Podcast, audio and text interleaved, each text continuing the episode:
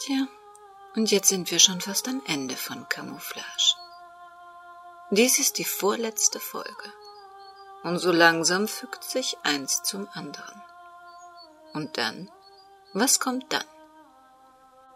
Zunächst macht der Krimi-Kiosk eine kleine Pause von drei Wochen. Und dann starten wir am 18. Juni mit einer neuen Spurensuche. Diesmal haben wir uns auf die Spur geheimer Krimi-Autoren gemacht. Und wir haben sie gefunden. Freuen Sie sich schon jetzt auf ungewöhnliche und spannende Geschichten von Autoren, die nicht auf den Bestsellerlisten zu finden sind, deren Kurzkrimis Sie aber trotzdem begeistern werden. Willkommen in der Welt des Krimi-Kiosk. Willkommen in der Welt von Henrietta Pazzo. Camouflage, ein Kriminalroman in 15 Episoden von Henrietta Pazzo. Eine Produktion des Krimi-Kiosk Verlages Petra Weber in Köln. Sprecherin Petra Weber. Musik Ema Emanuel Kodden. Sie hören Episode 14.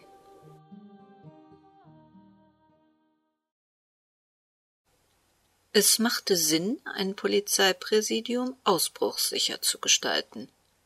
Aber warum war es so kompliziert hineinzugelangen? Mit Schwung hatte Barbara die Glastür aufdrücken wollen und musste schmerzhaft feststellen, dass diese verschlossen war. Im Dunkeln erkannte sie erst zu spät einen unbeleuchteten Klingelknopf links neben der Tür. Über eine Sprechanlage ertönte eine unfreundliche Männerstimme. Zu wem möchten Sie? Gute Frage, dachte Barbara. Zu wem wollte sie eigentlich? Ähm, welches Kommissariat bearbeitet den Fall Krüger? brüllte sie in den knarzenden Lautsprecher an der Wand. Der Mord an der alten Frau? Es lag Barbara auf der Zunge, den Beamten darauf hinzuweisen, dass es noch gar nicht feststand, ob hier ein Mord vorlag. Aber sie fürchtete dann gar nicht mehr ins Gebäude zu gelangen. Außerdem kroch langsam die Kälte in ihr hoch. Ja, ich meine die alte Frau Krüger, deren Sohn seit heute Morgen im Zusammenhang mit dem Todesfall gesucht wird. Da ist jetzt nur noch eine Notbesetzung. Heißt das, es ist keiner der verantwortlichen Kommissare da? Die machten es sogar einem echten Kriminellen richtig schwer, sich zu stellen. Zum Glück saßen Bruno und Michael Krüger noch im warmen Auto. Sie wären sonst nur unnötig nervös geworden. Kommissar Siebert ist noch hier. Kann ich Ihnen bitte sprechen? Warum? Weil ich sachdienliche Hinweise zum Aufenthalt des Gesuchten geben könnte. Und welche? Jetzt platzte Barbara der Kragen. Ich bin zugelassene Anwältin und vergeude gerade meinen kostbaren Nachtschlaf, weil ich idiotische Gespräche mit einem Lautsprecher in der Wand eines Polizeigebäudes führe. Ich habe bisher keine Legitimation gesehen, die dieses Gerät befugt, mich zu einem aktuellen polizeilichen Verfahren zu befragen. Und wenn Sie jetzt nicht diese verfluchte Tür öffnen, verständige ich noch heute Nacht einen Staatsanwalt der gegen sie unter anderem wegen Behinderung der Justiz eine Dienstaufsichtsbeschwerde einleiten lässt.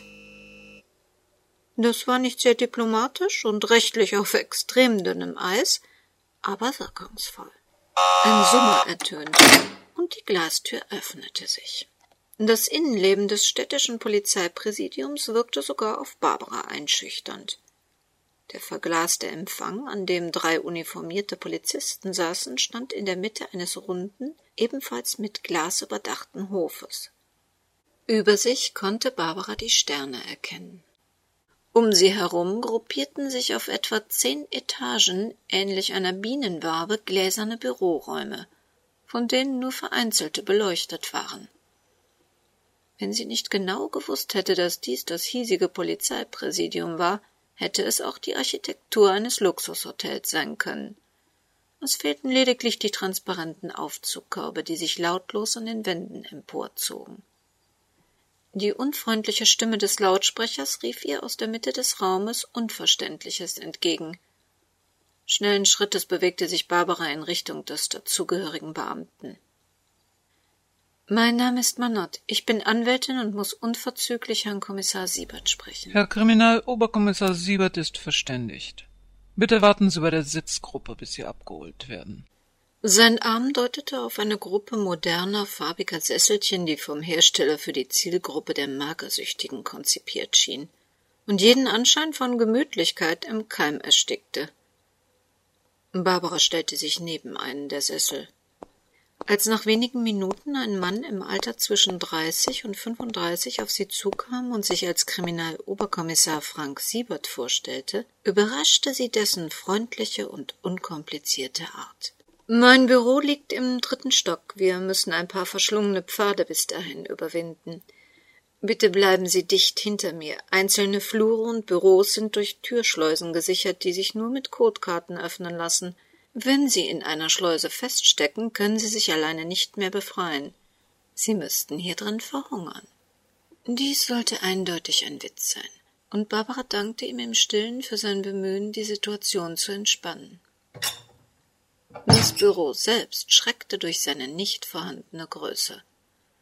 Zwei sich gegenübergestellte klotzige Schreibtische mit riesigen Computern dominierten die gesamte Fläche. Ein gepolsterter Besucherstuhl vor den Tischen nahm den Restplatz in Anspruch. Das Fenster entsprach Kaninchenstallgröße. An den Wänden hingen Poster, die für den Dienst bei der Polizei warben. Kommissar Siebert erfrischte durch seine Direktheit. Man hat mir gesagt, Sie seien Anwältin und könnten Auskunft über den gesuchten Michael Krüger geben. Ich gehe davon aus, dass Herr Krüger Ihr Mandant ist und sich mit Ihrer Hilfe stellen möchte. Ist das richtig? Es machte keinen Sinn, lange um die Sache herumzureden. Im Wesentlichen ist das so richtig, aber Herr Krüger ist juristisch gesehen nicht mein Mandant. Ich bin keine Strafverteidigerin. Ich bin eher als eine Person seines Vertrauens hier. Herr Krüger wird sich in jedem Fall stellen. Nur gäbe es noch einiges zu besprechen. Herr Krüger ist nicht in der Position, Bedingungen auszuhandeln. Das weiß er. Darum geht es nicht. Er ist in einer sehr schlechten körperlichen Verfassung und er möchte nur sicher gehen, dass es nicht aufgrund von Aussagen, die er im vollen Besitz seiner geistigen und körperlichen Kräfte vielleicht nicht so machen würde, zu einer Verschlechterung seiner rechtlichen Situation kommt. Mit anderen Worten, Sie werden mir erzählen, was in der Wohnung der Krügers geschehen ist, und wenn ich Sie richtig verstehe, liefern Sie mir eine rechtliche Wertung gleich mit. Ersteres ja, das letztere überlasse ich natürlich einem Richter. Na, dann schießt Sie mal los. Ihr Einverständnis vorausgesetzt läuft ein Band mit. Mir war klar, dass Sie das aufzeichnen müssen. Ein entsprechendes Protokoll unterzeichne ich natürlich auch. Sie werden sicherlich schon selbst ermittelt haben, dass das Verhältnis zwischen Herrn Krüger und seiner Mutter als sehr gespannt bezeichnet werden könnte. Einerseits liebten die beiden sich, andererseits ließ Frau Krüger ihren einzigen Sohn einfach nicht los, Sie fand Mittel und Wege, ihn immer wieder an sich zu binden, so dass ihm ein Leben als freier, selbstständiger Erwachsener fremd blieb.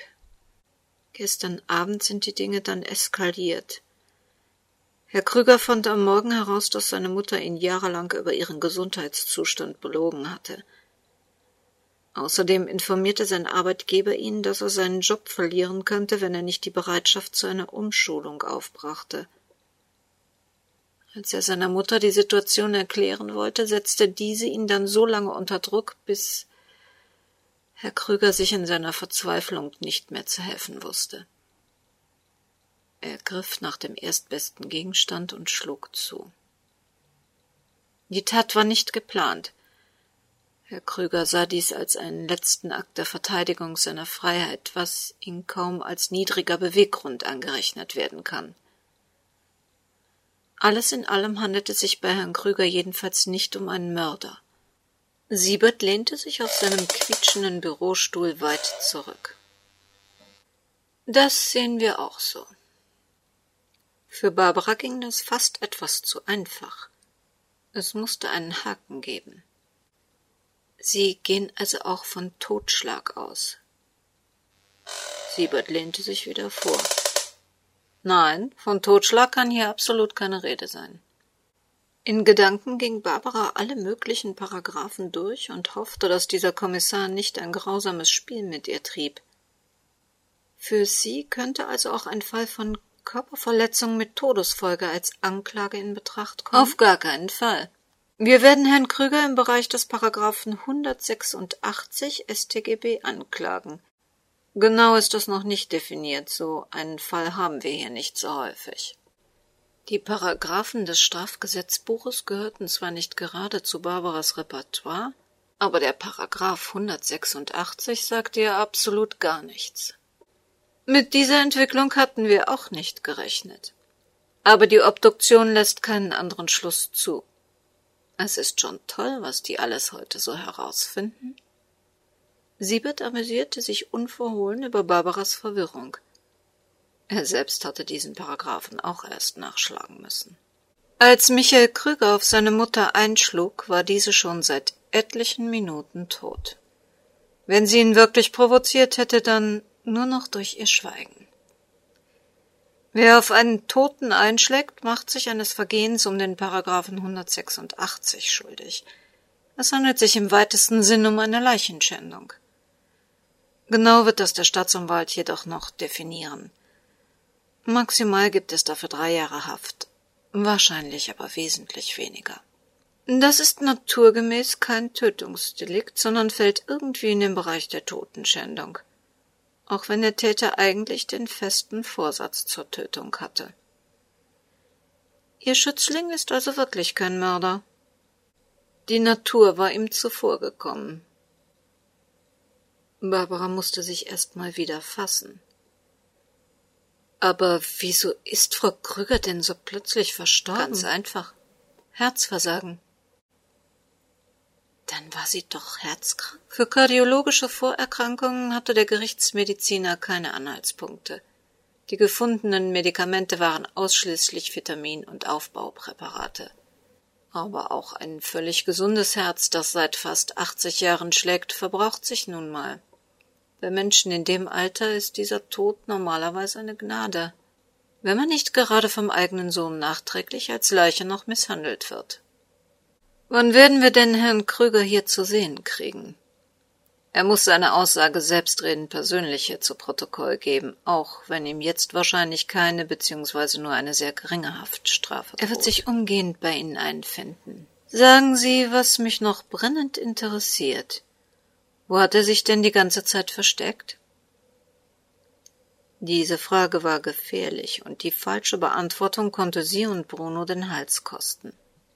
Herr Krüger hielt sich in der Garage eines meiner Mandanten auf. Der Mandant hat ihn heute Abend fiebernd und erschöpft gefunden und mich darüber informiert. Da Herr Krüger zunächst nur schwieg und keine Aussagen zur Person machte, ahnte mein Mandant nicht, dass die Polizei nach dem jungen Mann sucht.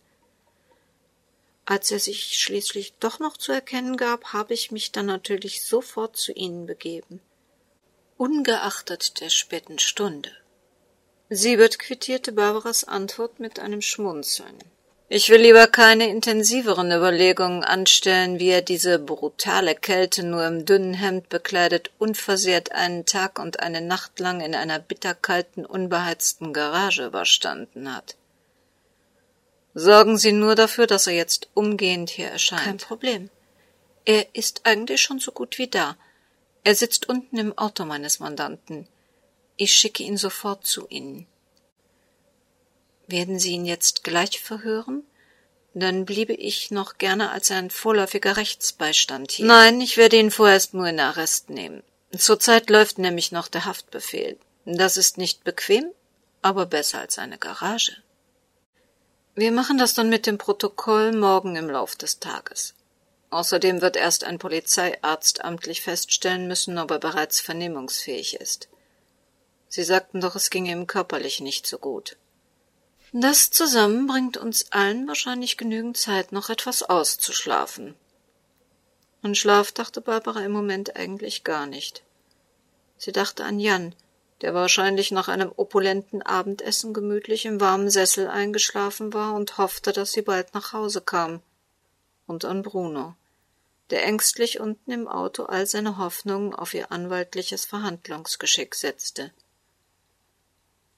Aber sie dachte auch an den Mann, der neben ihm saß und nicht mehr zu hoffen wagte. Ihm gab das Schicksal jetzt unverhofft eine zweite Chance. Schweigend verließen Barbara und Bruno das Polizeigebäude. Ihnen war nicht nach Reden zumute. Sie hatten einem jungen Mann aus einer aussichtslosen Lage herausgeholfen. Sie hatten ihn der Polizei übergeben, ihm erklärt, dass er rechtlich gesehen kein Mörder war und ihm das weitere polizeiliche Prozedere erklärt. Ein Tag im Arrest und der neue Tag führte auf einen neuen Weg. Aber wohin? Welches Leben wartete jetzt auf Michael Kröger?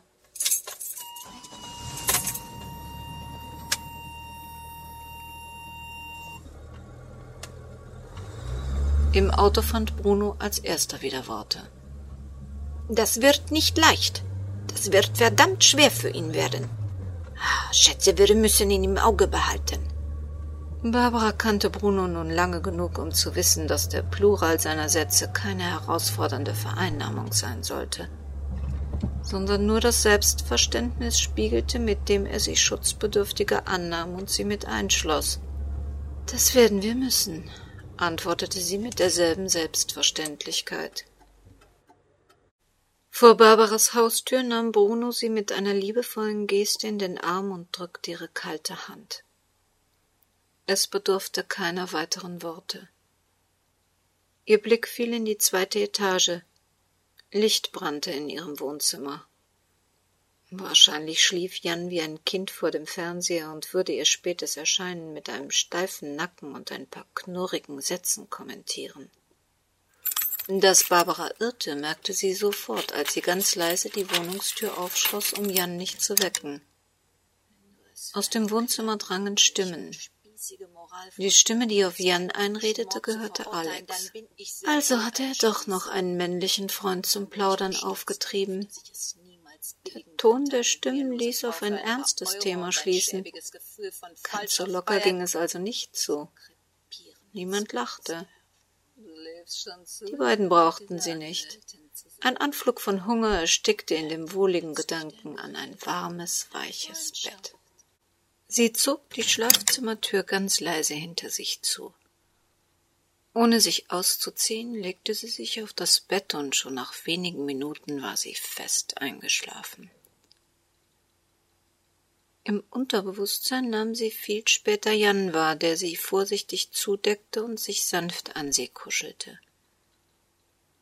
Einmal nahm er sie in den Arm und drückte sie so fest an sich, dass sie kurz wach wurde, aber sie schlief sofort wieder ein. Träume jagten sie durch die Nacht. Immer wieder sah sie Bruno vor dem zitternden Michael Krüger sitzend, ihm ein kaltes Tuch auf die schweißnasse Stirn pressend. Dann wieder rannte sie durch das gläserne Ganglabyrinth des Polizeipräsidiums auf der endlosen Suche nach den Arrestzellen. Türen schlossen sich vor und hinter ihr und sperrten sie ein. Sie versuchte ein winziges Handy zu bedienen, aber die Tasten ließen sich nicht richtig drücken. Die Nummernkombinationen veränderten sich wie von Zauberhand selbstständig und sie bekam keinen Anschluss. Aus einem riesigen Lautsprecher redete ein fremder Mann auf sie ein, und sie hörte ihren Magen laut vor Hunger knurren. Immer wieder klingelte ein Telefon, das sie nicht finden konnte, und Stimmen vermischten sich zu Gesprächsfetzen, die keinen Sinn ergaben. Eines dieser Telefone klingelte unaufhörlich bis Barbara erwachte. Bleib liegen. Es war nur das Telefon. Nichts Wichtiges. Jan drückte sie in ihr Kissen zurück. Oh, mein Kopf brummt. Oh, das Telefon klingelt wohl schon den ganzen Morgen. Oh Gott. Wie spät ist es denn? Gleich ist es elf Uhr. Das Frühstück steht schon in der Küche. Ach, um Himmels willen. Ich muss ins Büro. Der Anrufbeantworter wird seit gestern vollgesprochen sein. Oh Gott. Meine Mandanten werden glauben, ich lasse sie hängen. Halt. Warte. Heute ist Samstag, da werden sogar deine Mandanten dir etwas Ruhe gönnen. Außerdem habe ich heute Morgen das Band abgehört und die wichtigen Anrufe alle aufgeschrieben. Kein Grund zur Eile. Du warst im Büro? Bist du denn gar nicht müde? Euch ist es gestern doch auch ziemlich spät geworden. Ich konnte nicht schlafen. Streit mit Alex? Hast du uns gehört? Hast du mitbekommen, um was es ging? Ich habe nur seine Stimme erkannt. Du glaubst doch nicht etwa, dass ich heimlich an der Türe lausche, wenn ihr eure wichtigen Männergespräche führt. Schade. In diesem Fall hättest du eine prima Ohrenzeugin abgegeben. Ich hatte gehofft, du hättest unser Gespräch mitgehört. Tut mir ja wirklich leid, dass ich dich nicht belausche oder dir nachspioniere. Ich merke es mir fürs nächste Mal. Ein nächstes Mal gibt es mit Alex nicht. Der traurige Ernst in Jans Stimme erschreckte Barbara. Ich fürchte, wir haben uns heute eine Menge zu erzählen. Fang du an. Gab es einen wichtigen Anruf auf meinem Anrufbeantworter, der sofort zur Kenntnis genommen werden müsste? Gute Nachrichten. Frau Klammer hat angerufen. Sie lässt fragen, ob du wirklich glaubst, du könntest sie nach all den Jahren, die sie mit dir zusammenarbeitet, für dumm verkaufen. Sie merkte gestern doch schon an deinem Tonfall, dass etwas nicht stimmt. Außerdem habe sie diesen zahlungsunfähigen Malern sowieso nie vertraut. Am Montag ist sie wieder in der Kanzlei und arbeitet mit dir den aufgebauten Rückstand auf. Tolles Mädchen. Dieser Tag fängt besser an als der letzte. Hast du noch mehr gute Nachrichten? Als Barbara sich ihren Morgenmantel überzog, beendete ein Klingeln an der Tür das Gespräch. Ian schob sie zärtlich in die Küche und ließ sie alleine dort zurück. Sie kannte die Stimme des Mannes an der Tür nicht. Doch der gefährlich scharfe Unterton in seinen Worten und Jans konzentrierte Erwiderungen weckten ihre Wachsamkeit.